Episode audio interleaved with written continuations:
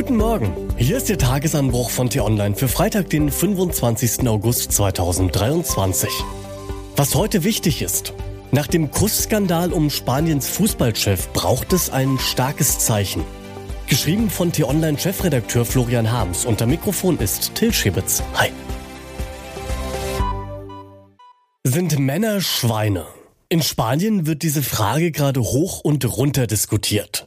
Nachdem die Frauennationalmannschaft das Fußball-Weltmeisterschaftsfinale gewonnen hatte, nahmen die Spielerinnen nämlich die Glückwünsche von Funktionären entgegen. Und dabei geschah es dann.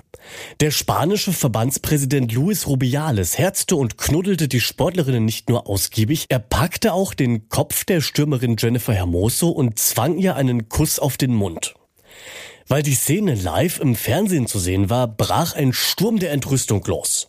Zunächst in den sozialen, dann später auch in den seriösen Medien. Immer mehr Frauen äußerten sich, wobei die Kritik der betroffenen Spielerin zunächst vergleichsweise zurückhaltend ausfiel. Hat mir nicht gefallen, meinte Jennifer Hermoso recht nüchtern. Dann aber kam Herr Rubiales auf die glorreiche Idee, seine Kritiker als Idioten zu beschimpfen. Was regt ihr euch denn auf? War doch nur nett gemeint. Das war offenkundig seine Haltung und es war dieselbe, mit der sich Millionen andere übergriffige Männer auch verteidigen, wenn ihnen mal wieder die Hormone durchgehen. Daraufhin dann steigerte sich der Empörungssturm zu einem Empörungsorkan. Hermoso und die spanische Spielergewerkschaft fordern nun beispielhafte Maßnahmen gegen Rubiales. Sogar der Ministerpräsident hat sich eingeschaltet. Was wir gesehen haben, ist eine inakzeptable Geste. Das findet Pedro Sanchez. Und als sich Rubiales dann unter dem öffentlichen Druck doch noch zu einem Bedauern aufraffte, da stellte der Regierungschef klar, diese Entschuldigung sei unzureichend.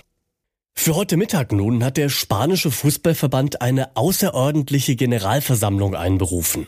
Das Thema, Zitat, die jüngsten Ereignisse während der Siegerehrung. Dass der übergriffige Präsident dort aber ernsthafte Konsequenzen zu befürchten hat, das ist zu bezweifeln. Senior Rubiales hat nämlich mächtige Freunde. Er ist im europäischen Fußball bestens vernetzt. Auch deutsche Funktionäre wie Karl-Heinz Rummenigge oder Hans-Joachim Watzke verteidigten ihn oder drucksten zumindest herum. Ja, selbstherrliche Showies decken einander, statt klipp und klar einzuräumen, was jeder Anständige sehen kann.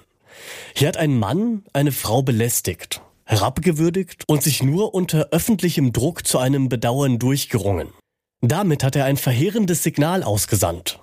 Als mächtiger Mann kann man sich erlauben, was man will. Und Frauen müssen es eben erdulden.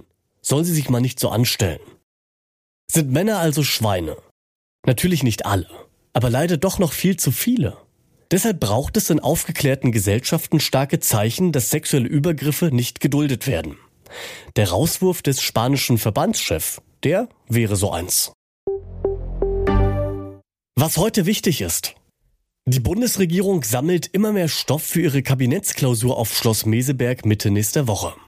Seit gestern steht nun nämlich auch der Industriestrompreis ganz oben auf der Liste der Streitthemen. Die Spitze der SPD-Bundestagsfraktion, die hat da ein Konzept. Ausgewählte Branchen, die sollen einen staatlich subventionierten Strompreis erhalten, der zunächst fünf Jahre lang fünf Cent pro Kilowattstunde betragen soll. Die Differenz zum durchschnittlichen Börsenstrompreis, der derzeit bei etwa 9 Cent liegt, die soll der Staat übernehmen. Damit geht der Plan nicht nur weiter als der Vorschlag von Wirtschaftsminister Robert Habeck, der 6 Cent ins Spiel gebracht hatte. Die SPD-Abgeordneten stellen sich auch frontal gegen Kanzler Olaf Scholz. Der nämlich hat eine solche Subvention bislang als schuldenfinanziertes Strohfeuer abgelehnt.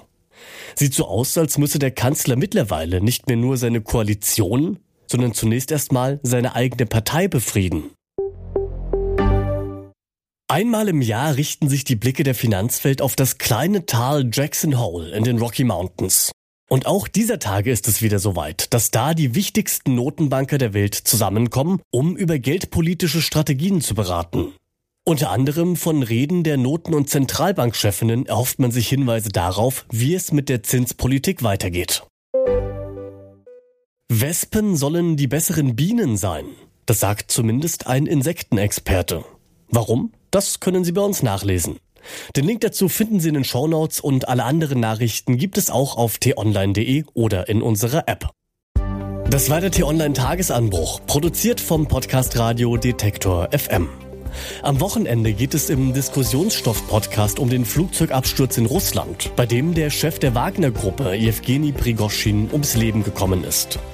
Welche Folgen das jetzt hat, das hören Sie in der neuen Diskussionsstoff-Folge ab heute Nachmittag.